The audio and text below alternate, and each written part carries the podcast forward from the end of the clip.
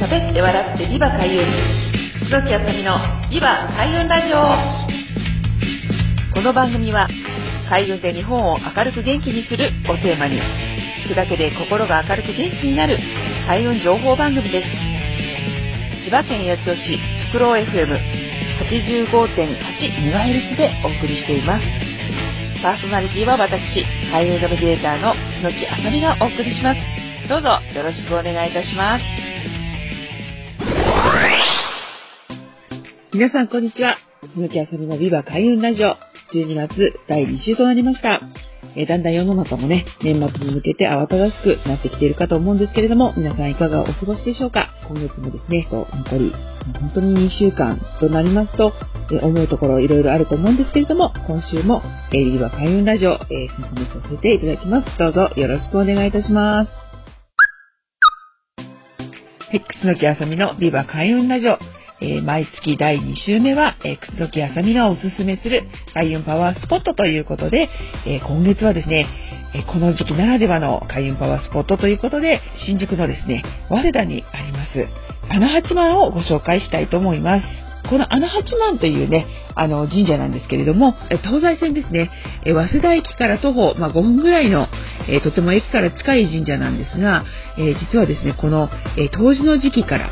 はい、来年の年明けた、えー、節分の時期までしか、えー、お配りがないですね、特別なね、金運アップのお札っていうのを、えー、この時期だけ、えーと、配布しているということで、もちろん有料ですよ。こう発行しているというかね、あの、その神社で、えーと、配っているということで、毎年毎年、もう、ものすごい数の方がですね、そのお札を求めて参拝するというね、もう本当に期間限定の特別なあの神社なんですね。で、もちろん、あの、普段日常行ってもですね、あの、八幡神社ということで、まあ、お札はあれですけれども、ね、参拝することはできるんですけれども、まあ、その当時からですね、その節分まで、このわずか1ヶ月、2ヶ月ぐらいでしかこの、ね、配られない神社の効き目というのがですね、その昔の、なんとですね、えー、元禄時代からですね、かなり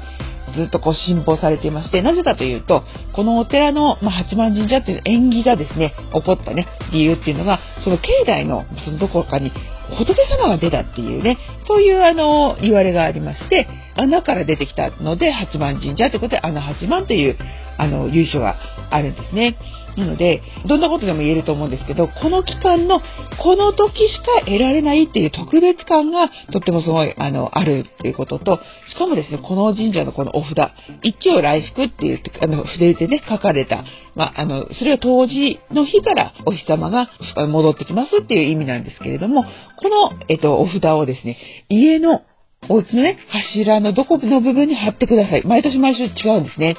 で、このか、あの、貼るタイミングもですね、あの、3回しかないんです。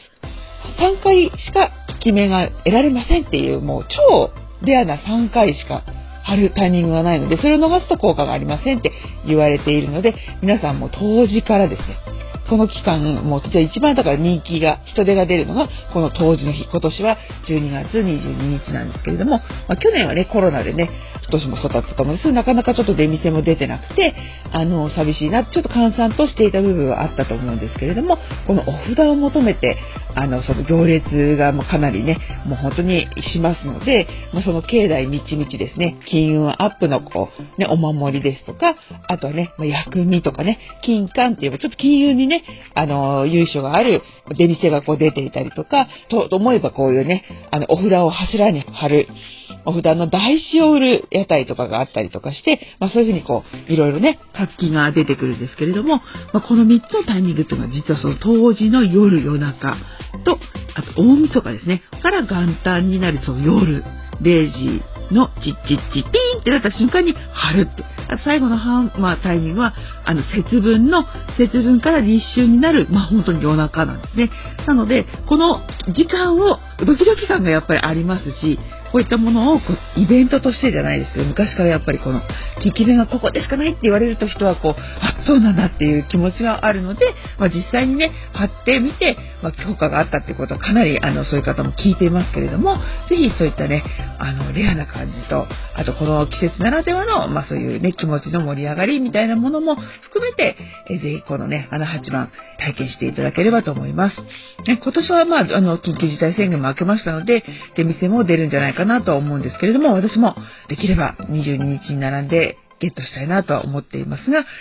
ひ、まあ、お近所の方とか行ける方は、ぜひこの穴八幡行ってみてください。で、柱に貼る、その、のお札のものと、あと肌身守りみたいな形で、お財布の中に入れるっていう2つのパターンがありますので、まあ、いろいろと、あの、お友達とかね、買ってきて頼まれる方もいますし、自分からね、お世話になってる方にこうね、分けてあげるっていうのもまた一つの会員効果かなと思いますので、えー、ぜひよろしくお願いいたします。えー、実はこの、あの、花八幡自体はホームページを持ってらっしゃらないので、まあ、あの、他の方が、あの、書いた、あの、八幡って検索していただくといろいろ情報が出てきますので、アクセスですとか、まあ、そういったものもぜひですね、参考にしていただければと思います。ということで、えー、毎月第2週目、はい、開運パワースポットおすすめは、早稲田にあります、穴八幡という神社でした。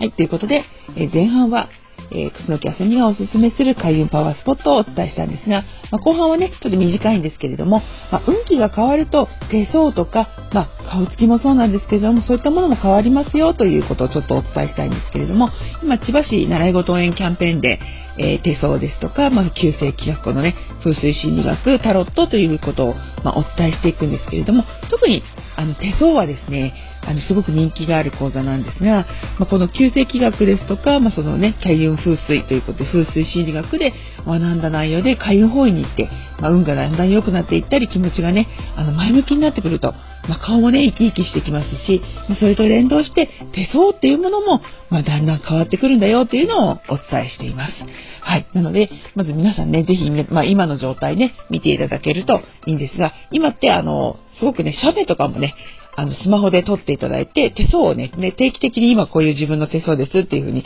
見ていただくと、かなり3ヶ月でね、1点ぐらいで変わると言われているんですが、まあこういった手相のどこの線がどういう特徴なのかっていうことも分かってくると、まあ、自分もそうなんですけれども、周りのね、お友達、ご家族といった方と一緒にですね、まあこの手相どうなのかなみたいに楽しむことができるので、まあ、結構ね、コミュニケーションがね、活発になったりとかして喜ばれたりするっていうのを、まあ皆さんの中でね、分かっていただけると楽しいのかなと思います。はい。ということで、まあ、今回は、あの、簡単ですけれども、運気が良くなると、いろいろなものが変わります。その中で、手相っていうのも結構変わりますよということをお伝えさせていただきました。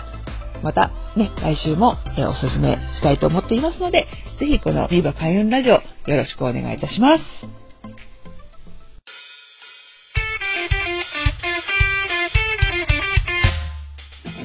喋って笑ってビバ開運。楠木あさみのビバ開運ラジオ。今回はこちらで終了となります。お聴きいただきありがとうございました。開運ナビゲーター楠木あさみの開運情報やイベント日時は、ホームページや Facebook、Instagram、アメブロなど各種 SNS などでお知らせしています。ぜひチェックしてみてくださいね。最後にご紹介する曲は、私の、えー、住んでます桜市にもあります自然豊かな環境で地域の特色を生かし子どもたちの個性を育てる全国の小規模特任校地方の小中学校を応援する学校応援プロジェクトというのを立ち上げていますここで、えーと、曲を作ったんですね、えー、おいでよ僕の小学校という曲ですえー、四本翔さんに作曲していただき、えー、私、楠木康美が作詞をしました。ぜひ聴きながらお別れしたいと思います。それではまた来週、リバ開運ラジオをよろしくお願いいたします。パーソナリティは私、開運ナビゲーター、楠木あさみがお送りいたしました。また来週もお楽しみに。さようなら。